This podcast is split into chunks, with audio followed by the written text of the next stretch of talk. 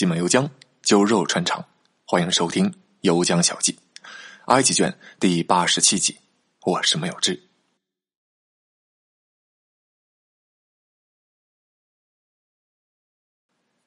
昨天说到，耶和华接连降下了血水灾、青蛙灾、苍蝇灾、狮子灾、畜蚁灾、炮疮灾、冰雹灾、蝗灾、黑暗灾九大灾难，威逼法老释放以色列人。但是法老吃了秤砣铁了心，不论埃及被搞得如何鸡飞狗跳，硬是不允许以色列人离开。于是呢，这一天，耶和华决定释放终极杀招。在大开杀戒之前，耶和华再次向摩西下达指示。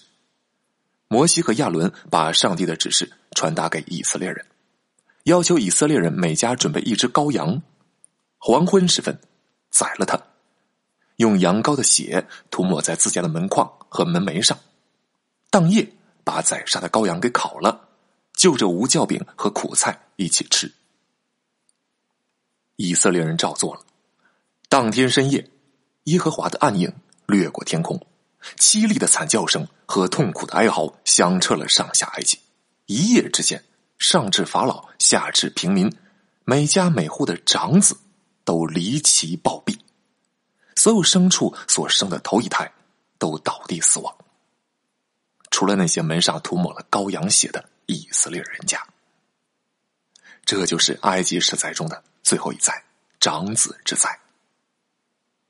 因为上帝在杀戮的时候刻意越过了所有以色列人的人家，为了纪念上帝的恩德，后世以色列人每年都要守逾越节，这就是逾越节的由来。法老这回再也挺不住了，连夜召唤来了摩西和亚伦：“你们走，赶紧走，去侍奉你们什么耶和华去吧。”于是以色列人终于获准离开。但是耶和华之前还有过指示，让以色列人在离开之前啊，管埃及人索要金银财物和衣裳。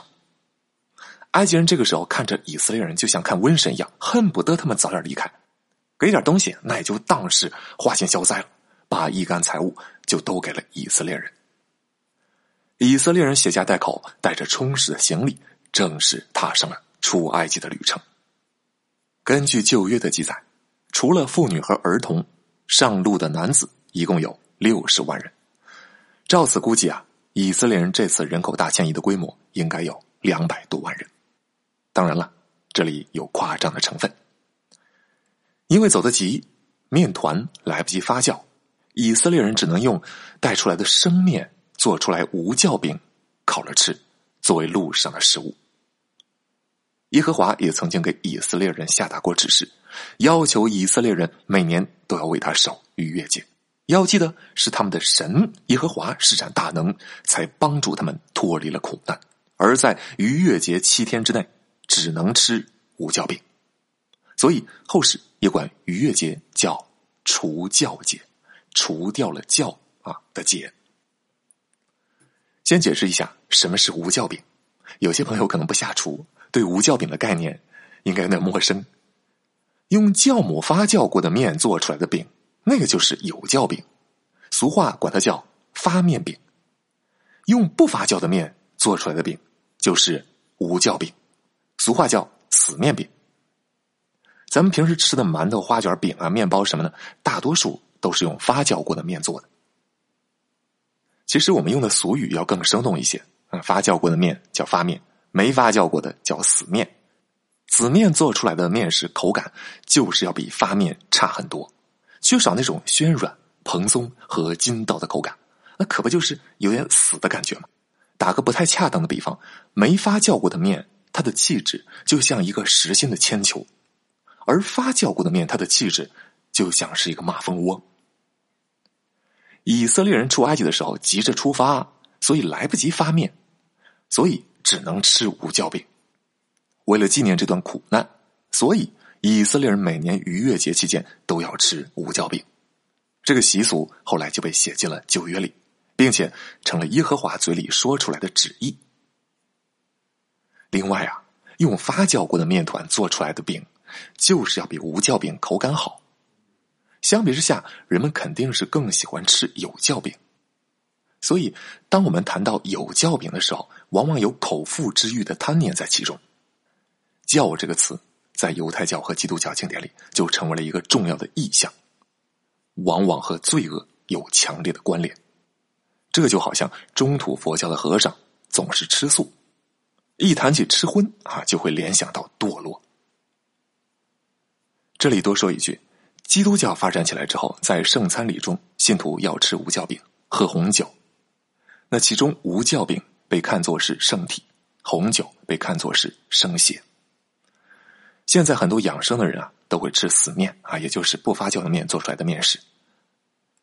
因为和发面相比，死面含有更多的直链淀粉，直链淀粉消化比较慢，升糖指数就比较低，所以如果平时要控糖的话，最好选择死面制作的面食。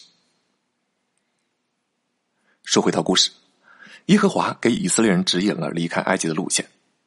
旧约记载，非利士地的道路虽近，神却不领他们从那里走，因为神说，恐怕百姓遇见打仗后悔，就回埃及去。这是什么意思呢？当时啊，迦南之地有人呐，当时盘踞在迦南之地的是非利士人，非利士是圣经和合本的翻译，史书上。一般管这伙人叫腓利斯丁人。第六十三集和第七十七集，我们提到过，公元十三世纪末、十二世纪初，像蝗虫过境一样扫过地中海的海上民族。那腓利斯丁人啊，就是其中的一支。他们在巴勒斯坦地区扎了根儿。对于以色列人来讲，从埃及前往迦南最便捷的路线。应该就是沿着地中海海岸一路往西北走，但这样的话，以色列人势必要正面和非利士人起冲突，而耶和华的意思是，这些以色列人一看要打仗要死人，那就会觉得还不如回去到埃及继续给法老做苦力了呢。为了坚定大家的信念，耶和华就领着以色列人兜了个圈子，按照圣经上所讲。走红海旷野的路，那这里的红海，我们之前说了，并不是现在的红海，很可能是一个翻译错误啊。以色列人即将穿越的是一个长满了芦苇的水域——芦苇之海。就路线来讲，依旧是从埃及和西奈半岛之间的连接地带经过，中间会跨过这个水域。但也有人认为，并不是一个单独的湖，而是以前红海向陆地之内延伸的比较长。实际上，以色列人经过的依旧是红海啊，只不过是红海延伸进陆地的非常狭长的那个地带。以色列人星夜兼程，白天耶和华在云柱之中带路，夜色里耶和华在火柱之中照亮他们。走着走着，埃及王宫之中的法老又后悔了，决定再把以色列人给抓回来，就派出了埃及所有的战车。其中包括六百辆特制的战车，满载士兵向以色列人汹汹而来。眼瞅着埃及人就要追到以色列人的营地上来了，以色列人又怕了，指责摩西：“我们有没有说过不要搅扰我们？我们留在埃及不好吗？服侍埃及人总好过死在旷野里啊！你为什么要带我们出埃及呢？”哎呀！摩西说：“你们只管静默，耶和华必定会为你们征战。”耶和华在埃及人和以色列人之中制造了云柱，埃及人这边黑暗，以色列人这边发光，形成一道无形的屏障，使得埃及人没有办法更进一步。随即，耶和华对摩西下达了新的指示：摩西把手中的杖伸向海面，刚猛的东风呼啸而来。海面被硬生生撕裂成两半，向两侧分开，随即高高立起，形成两侧高高的墙，中间露出了陆地，形成一条笔直宽阔的通道，直通向对岸。摩西率领着以色列人向对岸大踏步前进。另外一边，云柱消失，埃及军队向以色列人追赶而来。耶和华又对摩西说：“你再将手杖伸向水面。”摩西依法施为，埃及军队两侧伫立的海水高墙，哗啦啦一下子就塌了下来，惊涛骇浪核爆，埃及的战车和士兵全都成为了海底亡魂，而以色列人前进的路上，两侧的海水依旧高高竖起，和后边埃及人所处的环境仿佛是两个世界。目睹此情此景，以色列人被震撼到无以复加，开始敬畏耶和华，信服摩西了。过了红海之后，以色列人对耶和华大唱赞歌：“耶和华是我的力量，是我的诗歌，是我的拯救，是战士啊！耶和华，你把风一吹，海水就把他们淹没。”啊，诸如此类，非常长。到此为止，埃及和法老的戏份就全都结束了。接下来，以色列人走进了荒漠，整整三天找不到水。后来见到了水，那水还是苦的，没法喝。以色列人又开始和摩西抱怨了：“我们喝什么呢？”耶和华给摩西指示了一棵树，摩西把树扔进那苦水里，水就变甜了。以色列人继续前行，到出埃及的第二个月，以色列人开始没东西吃了。他们再次向摩西抱怨：“你把我们带到这荒野里来，是要饿死我们呀！”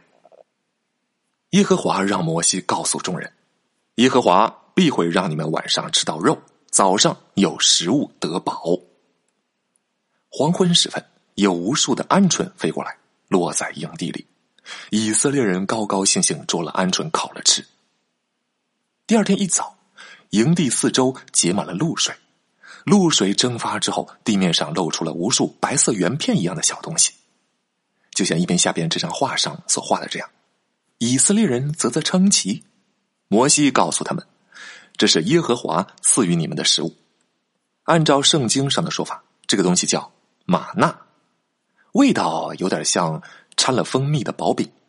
从此之后，每天早上营地周围都会涌现出玛纳，各家按照食量来领取。耶和华以每七天为一个周期往下降玛纳，前五天都是单份的量，第六天降双份的量，第七天不降啊，因为第七天是。安息日，多说一句啊，对犹太教来讲，每周从周日开始，安息日是周六。伊朗卷好像提到过，基督教为了和密特拉教争夺信徒，把安息日给挪到了周日。从此以后，玛纳一连降了四十年，以色列人也吃了四十年，啊，这是经书上的说法。一直到以色列人进入迦南之地，有了稳定的食物来源之后，耶和华才断了玛纳的供给。后来，玛纳的宗教意义越来越强烈，开始成为精神食粮的代名词。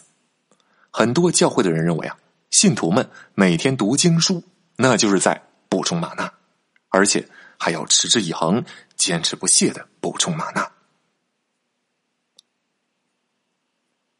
以色列人继续前进，到了一个叫利菲丁的地方。请看一下音频下方这张地图，上边大致展示了以色列人出埃及的路线。可以看到，以色列人在沿着西奈半岛的西侧往南走，过了利菲丁，再继续往南，那就到西奈山了。就在这个时候，亚玛利人袭击了以色列队伍。根据圣经说法，以色列人浩浩荡荡上百万人。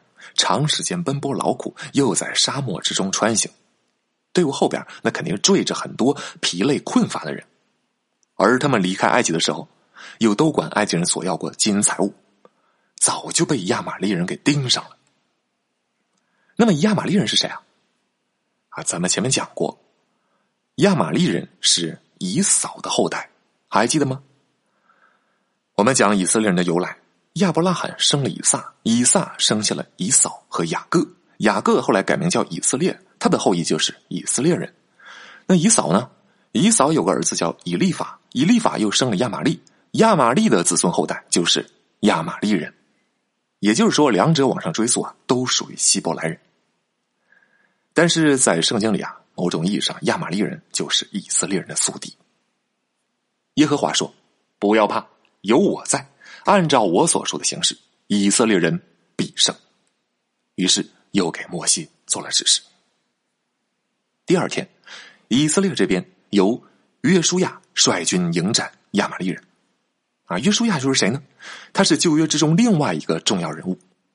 摩西死了之后，约书亚承继了摩西的角色，作为领袖，率领以色列人最终进入了迦南美地。往上追溯的话，约书亚属于约瑟的后代，他们之间差着很多辈儿。